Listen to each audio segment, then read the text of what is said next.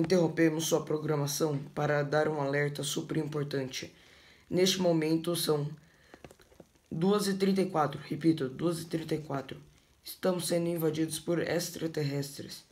Vou passar para o repórter Gustavo, que está no local do ocorrido. Pois é, Gustavo, como você disse, estamos sendo invadido, invadidos por ET. E não sabemos o que vai acontecer, pois tudo pode acontecer. O céu, como podemos ver, o céu está cheio de naves espaciais e meteoros. Socorro, socorro!